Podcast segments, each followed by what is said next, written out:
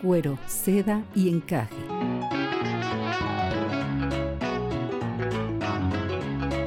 Es un diálogo entre mujeres de temas que a todas nos importan, abordados mediante cuentos y relatos comentados. Ana, doctora en neuropsicología, y Cristina, maestra en educación, buscan profundizar en este meollo social cultural que va desde los aspectos más íntimos de la feminidad, el encaje, hasta los ámbitos que parecieran prohibidos o tabús sociales para las mujeres, el cuero, pasando por la suavidad y la delicadeza, la seda, para ser eternamente esa única piel en donde habitan muchas mujeres a la vez. Comenzamos.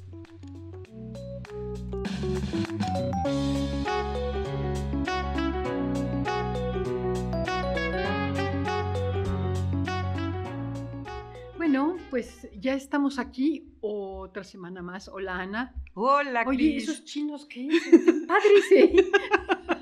Es así, hablamos de, de, mi yo, de mi loba, ¿no? Ya está saliendo, ya empieza, ya empieza a fluir. Muy bien, pues primero que nada, bienvenidas. Nos da muchísimo gusto estar otra semana más con ustedes en esta serie de cuero, seda y encaje, específicamente en la serie de cuentos comentados. Y uh, les recordamos que estos cuentos y los podcasts quedan uh, resumidos, reseñados en nuestra web que es cuero, seda y encaje.com.mx. Ahí también están nuestras reseñas y muchos artículos y cosas que son de interés. Un abrazo a todas y comenzamos. Pues Ana, voy a empezar contigo leyéndote un texto para ver para ver qué me dices, porque vamos a contar un cuento interesante, pero quiero que oigan esto. Eh, nunca subestimes el poder del viento, que es capaz de avivar cualquier fuego, arrasar con todas las cenizas y cerrar de un portazo una puerta entreabierta. Es decir, el poder de lo que no se ve. Y es y es un poco de lo que estamos hablando, ¿no? E, e, es, es, como decir, este, el viento no se ve y sin embargo puede ser furioso, ¿no? Puede cerrar cualquier puerta, puede apagar fuegos, puede... Y, este, y de esto se ha tratado esta serie, ¿no? De esos instintos, de eso que no se ve, que, que a veces lo subestimamos y tiene mucha, mucha fuerza, ¿no? Ok, y si lo vemos como un símbolo, pues es un símbolo muy fuerte para destruir o para crear. Así es. Este, este pequeño fragmento corresponde a un libro de una mujer que se llama Necane González y su libro se llama Aunque duela. Entonces, este, pues hay, hay, hay, algunas cosas que vamos a platicar ahorita sobre otro cuento, que, el cuento de Clarisa Pincola, de su libro, eh, que habla especialmente sobre qué sucede cuando pierdes la concentración y la fuerza creativa pues la, la, solución es muy sencilla y la vamos a comentar. Es calma, calma, calma, no pasa nada. Así es. Así que empecemos. empecemos. Sin mal, vamos a leer este cuento. Este cuento se llama Los tres cabellos de oro. Repito, es del libro de Clarisa Pincola, en, en donde está su biografía y su reseña en nuestra web.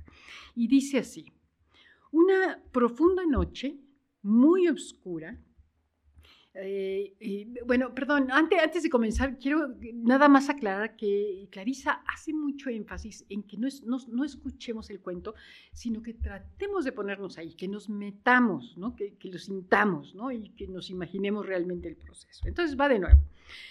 Dice así, una profunda noche muy oscura, un anciano cruzaba el bosque un anciano muy anciano que trabajosamente llevaba una pequeña linterna delante de sí con una velita dentro que poco a poco se iba agotando. Es más, le quedaba casi nada de luz.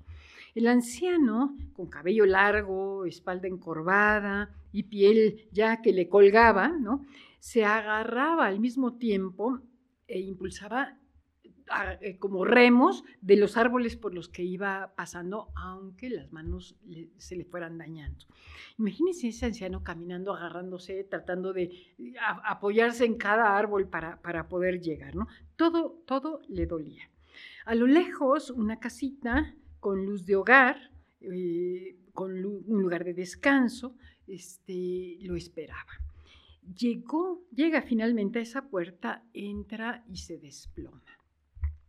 Una anciana vigorosa que estaba frente a la chimenea, una chimenea encendida, corre, lo lleva frente a la chimenea y lo arropa y comienza a mecerlo, eh, diciendo, calma, calma, calma, no pasa nada. Así, eh, esta anciana lo mece toda la noche y casi al amanecer el anciano había rejuvenecido. Eh, se había convertido en un apuesto joven de cabellos de oro. Lo siguió acunando todavía más, diciendo, calma, calma, no pasa nada, hasta que ya estaba casi eh, al amanecer eh, convertido en un niñito de cabellos de oro. Al alba, la anciana y súbitamente arranca tres cabellos de oro del niño rápidamente los arroja al piso, a los azulejos del piso, y se oye ting, ting, ting, como, como cayendo esos este, cabellitos de oro. Al escuchar ese sonido, el niñito se baja, sonríe, da media vuelta, sale, asciende al cielo y se convierte en el sol matinal. ese, es el, cuento que, Clarisa eh, nos deja para reflexionar, en donde desde luego nos tendrás que ayudar a interpretar. Dios. Porque, claro, está muy poético, pero e, e, ese anciano, esa vela, la noche oscura, los cabellos de oro, la anciana que acuna, el calma, calma, pues todo eso a dónde nos lleva, Ana. Pues eh, la, misma, la misma autora eh, nos sugiere fundamentalmente el cuento para que abordemos qué pasa en muchas de nosotras, en muchas etapas de nuestra vida, con la creatividad, ¿no? con, este eh, instinto de fertilidad, de creatividad, que de repente se ve abrumado, apagado, oculto. Esa fuerza creativa, ¿no? Esa fuerza creativa, ¿no? ya no me inspiro. O sea, vaya, no es lo que a mí se me ocurre, sino que, digamos, la autora utiliza este, este cuento, ¿no? Como para, para recordarnos esos momentos eh, y qué podemos hacer ante esos momentos que son cíclicos. ¿no? Nos van a suceder durante todo lo largo de la vida y, y hay en cualquiera de ellos nos podemos quedar grandes etapas estancadas, ¿no? O de repente pueden ser momentos nada más fugaces, ¿no? Pero entonces, bueno, lo primero es esto, el contexto es la, creatividad, ¿no? Ok, la fuerza creativa. La fuerza creativa. Si aparecen las divas o no, las musas o no. Exactamente, ¿no? Entonces, este, bueno, eh, eh, platicábamos que, eh, por ejemplo, pues esta velita, tú misma me decías hace rato, ¿no? Esta velita que se va consumiendo poco a poco, es, esa sensación de que lo tengo, no lo tengo, sale la idea, pero no sale, eh, quisiera hacer tal cosa y no la puedo y de repente me siento eh, cegada, ¿no? Y ese proceso agota, ese proceso te cansa, ese proceso te quita la vida. O sea, llega un momento en que te sientes muerta en vida. ¿no? A, mí, me sucede mucho y cuando estoy cansada, que tenemos toneladas de trabajo, que hay mucho estrés y más, veo todo gris. O sea, de repente veo todo pesimista, este, me siento más deprimida, no, no, no, no, estás cansado. Y, ese, ese, cansancio es cansancio físico, pero también es cansancio del alma, ¿no? de una búsqueda infructuosa, digamos, ¿no?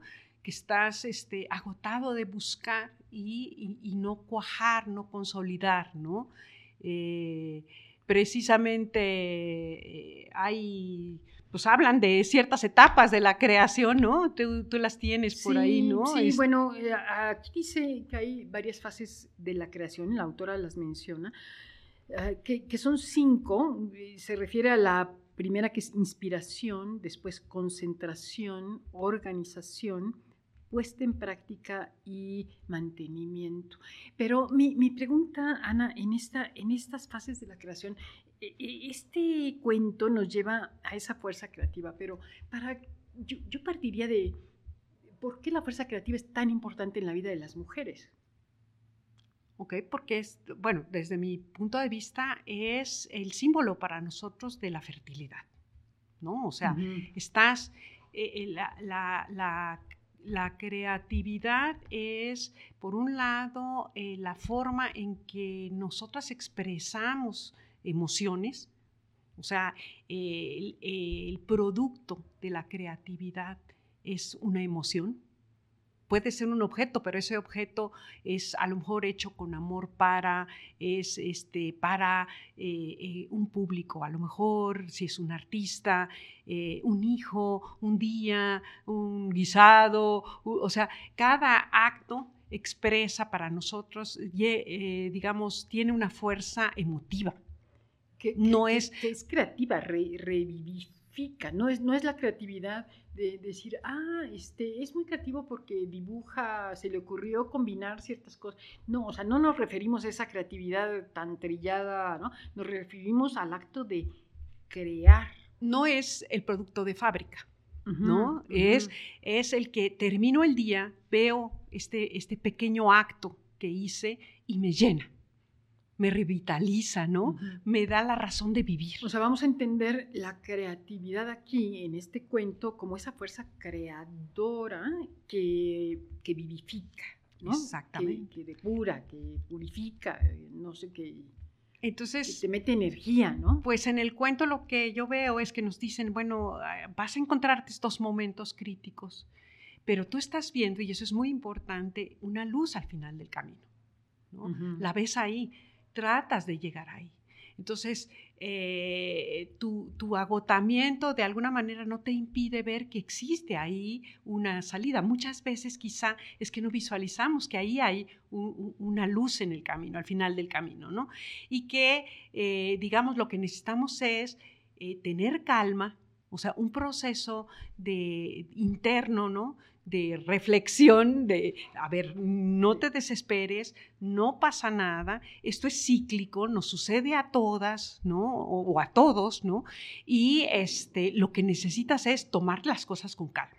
Se trata de eso, reconocer eh, que hay en esta idea gastada ciertas costras que hay que remover, ¿no? ciertas hojas secas que hay que tirar, ¿no? Y eh, eh, en ese proceso de poda y de calma es que puedes empezar a encontrar el, nuevo camino, el nuevo camino de, la inspiración. ¿no? El, del cuento, es decir, vienes con una vela gastada, ya no tienes fuerzas, entras a la casita que es cálida, hay fuego, hay una chimenea, ¿no?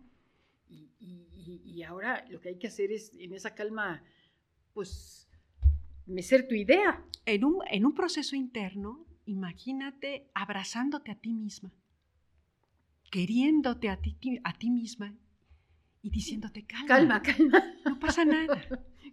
Tira lo que no sirve. Eh, digamos que tira eh, el peso que tienes de más. Aligera la carga. Aligera tu mente, aligera tu espíritu. Sería, eh, digamos, ah, la, la, autora hace algo que a mí me parece muy significativo, que dice que los cabellos representan o simbolizan el pensamiento que sale de la cabeza. Entonces a lo mejor estás demasiado griñuda, ¿no? No, no haciendo alusión hoy a nuestro peinado, ¿no? Sino, sino este, a que son tantas las ideas y tantas cosas los que tienes que no logras ninguna. Entonces, me, a lo mejor lo estoy interpretando mal, pero me da la impresión que lo que tienes que hacer es tirarlas. Pues, y eh, quedarte con alguna, no sé, ¿no? Por eso digo yo que es como una poda, ¿no? O sea, es, este, ir quitando lo que ya no sirve, removiendo las hojas secas para que la planta se revitalice, ¿no? Y este, pero vuelvo a insistir, o sea, en un proceso hacia adentro, hacia ti, es un autoabrazo. Tú, Sí. eres, tú eres esa anciana que dices, ah, te estás diciendo a ti misma, calma, calma. Que abraza tu alma, que abraza tu espíritu, ¿no? Entonces es un proceso interno muy bello. De amor, mucho amor, claro. de amor hacia ti misma. Ahora, la perspectiva que me encanta es verlo también de mí hacia otra persona, hacia el ser desvalido, o sea, esta misma mujer que me abraza, que me está abrazando a mí, es capaz de abrazar a su marido cuando viene caído. O a es capaz- hijos, ¿no? cuando el hijo viene arrastrado, ¿no? Cuando la amiga se cayó, ¿no? Y una vez más, calma, calma, no pasa nada. Ayudarles a, a deshacerse de lo que no les está haciendo bien, al contrario, se vuelve una carga. Pero, ¿qué se requiere para que ese abrazo sea efectivo? La calidez, el calor, la chimenea, la calma, La paciencia. la noche. ¿no? La noche que nos aterroriza también nos abraza. ¿No? Entonces, eh, vaya, no es un abrazo cualquiera, ¿no? Es un abrazo eh, lleno de, de- de un contenido de, de mí hacia ese ser eh, que está desvalido en ese momento. Esa, esa noche la, la autora la representa un poco como el inconsciente, ¿no? Entonces es, es yo me acuerdo mucho cu- cuando, cuando mi hija más chiquita llegaba a casa llorando y este, yo no le preguntaba necesariamente por qué lloras, ¿no? Yo primero la, la consolaba y luego averiguaba, ¿no? Pero Exacto. eh, es eso, ¿no? O sea, esa noche es como decir, bueno, no sé, no, no me importa por qué pasa, no me importa por qué llegué aquí, pero calma. Entonces, el abrazo debe ser que llegue al inconsciente para que sea efectivo. ¿no? Para que Sí, realmente... que instintivamente sepas que te quieren, ¿no? Ok, Que- que- ok. Entonces, bueno, pues tiene eh, pa- para mí esas dos interpretaciones, ¿no? El proceso al interior y el proceso poderoso, creativo, que tiene ese abrazo que llega al inconsciente, el inconsciente de la persona agotada. eso, eso. El- Hay gente que tiene agotamientos crónicos, hay personas que, que han luchado toda su vida eh, por las circunstancias que, que quieras. Y en esos casos, pues con ese agotamiento, ¿cuál fuerza creativa, no? Y, eh, por ejemplo, si hablamos de mujeres de la edad de nosotras, pues es, este, hay gente que ve hacia atrás de su vida, a- a- después de los 60 años, y ve su pasado con gran agotamiento. Ujú, ujú. Sí, porque no, am, a lo mejor trabajaron y trabajaron y trabajaron, o mujeres que se dieron ah, completamente a los demás y nunca pensaron en ellas mismas. Y están vacías Este- en este momento y, y- y- falta esta fuerza creativa que les permita darle un sentido de vida de aquí para adelante. Ujú, ujú. Un Sí, nuevo o sentido de levantarte vida. de un salto de la cama, ¿no? Este, porque tienes mil cosas que hacer, porque siempre estás ocupada en algo. ay, Regresando al cuento, la necesidad urgente de convertirse en niñas ¡ey, y volver a, a un nuevo amanecer. Qué bonito, eso me gustó, eso me gustó. Pero sí, es que es real, ¿no? O sea, lo- la autora lo dice de una forma muy poética, tú lo acabas de decir de una forma preciosa.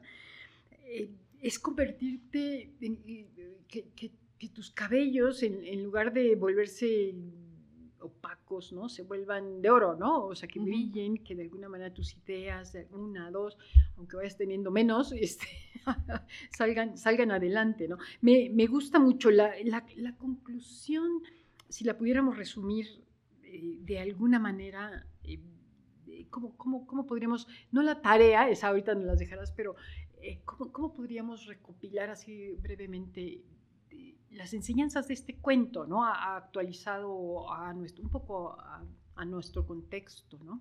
Bueno, primero es como la, que- el que tengamos la certeza de que hay una luz al final del camino, ¿no? O sea, esto es muy importante porque cuando no ves la luz, este, eh, definitivamente no ves y no tienes esperanza, ¿no? La luz representa esa esperanza de renovación que se puede convertir en una necesidad imperiosa o de repente en una sugerencia, ¿no? Entonces, primero, esa luz.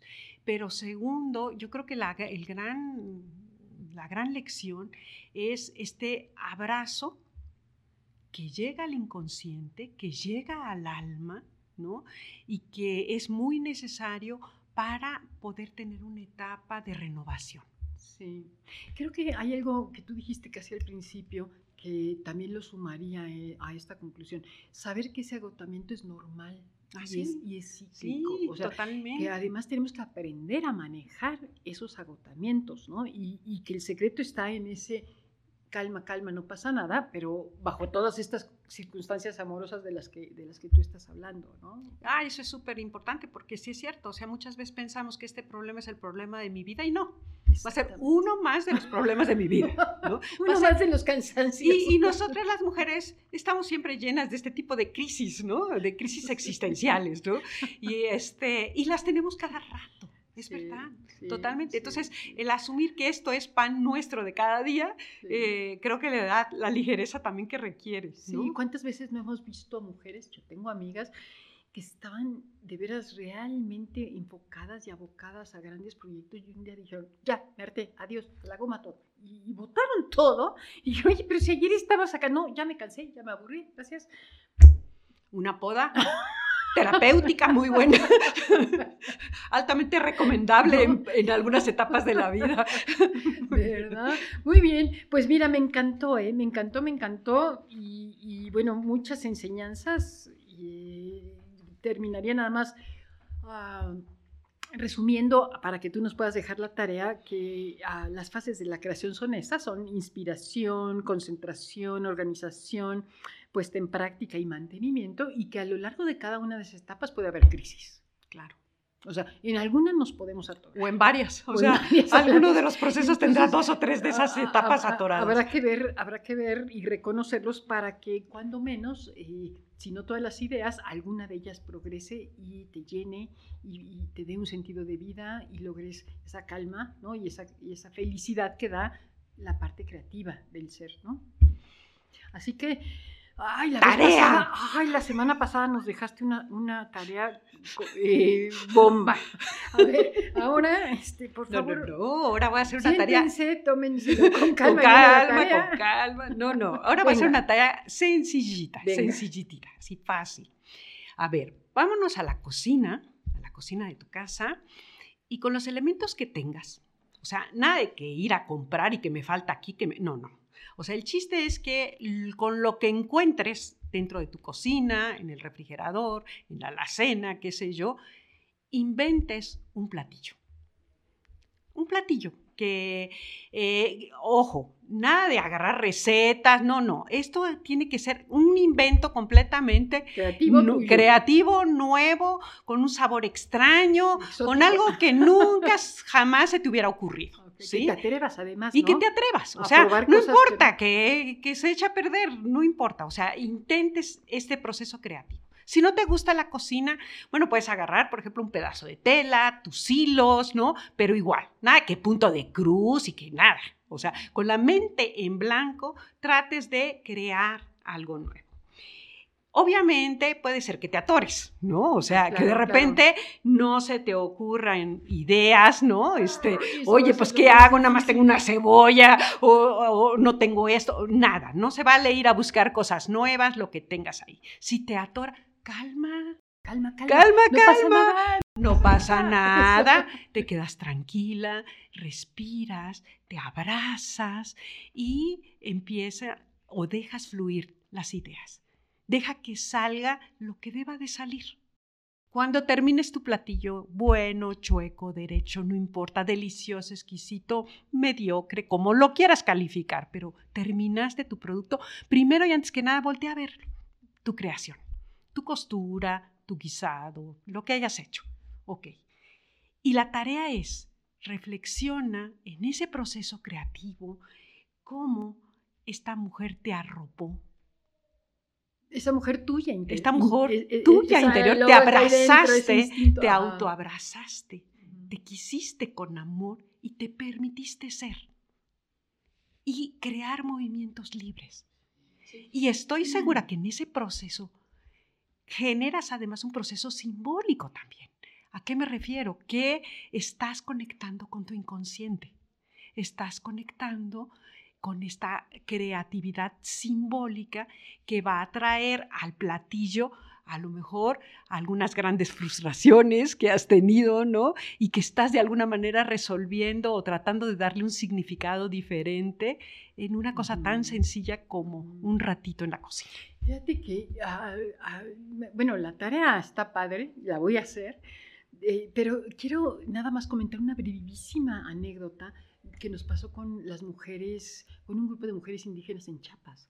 Eh, digamos, ellas habían eh, hecho unos bordados muy bonitos, llegaron algunos, eh, algunas fundaciones para que ellas pudieran ayudarles a bordar unos cinturones, o sea, consiguieron los cinturones por un lado y ellas ponían el bordado del cinturón, y les consiguieron un pedido de más de 2.000 cinturones de bordados. Y cuando iban por ahí de los 200, 300, decidieron que ya no los iban a hacer y dijeron, oye, ¿cómo? Si es para ti, es beneficio, es no sé qué. Y ellas dijeron tranquilamente, no vamos a seguir haciendo el mismo dibujo porque se nos está secando el corazón. Es decir, eso que vas a hacer, esta tarea que nos estás dejando, la, la, las, las, mujeres indígenas de Chiapas nos pueden enseñar muchísimo. O sea, esa obra que tuviste, chueca, costura, como sea, y forma parte de ti, está tu corazón ahí. Y ellas decían, ¿cómo voy a repetir el mismo bordado para todos, el mismo patrón, si eso no me está dando vida? Entonces creo que tiene mucho significado porque es lo que tenemos que hacer nosotros. Cada, cada platillo, cada obra, aunque parezca el mismo, lleva un cachito de ti y tú no eres la misma nunca.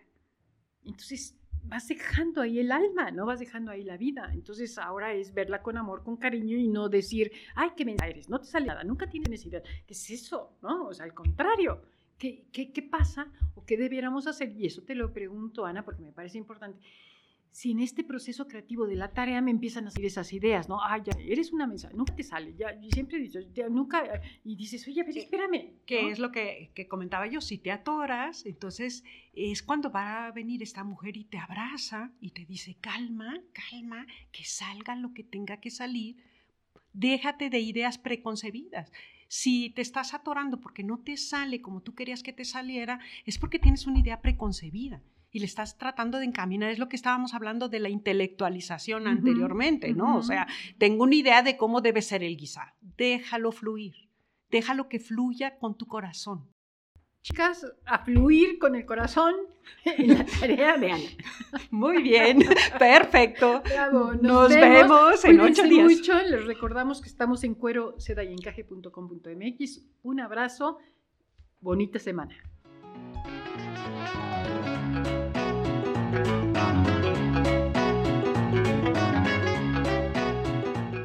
Cuero, seda y encaje.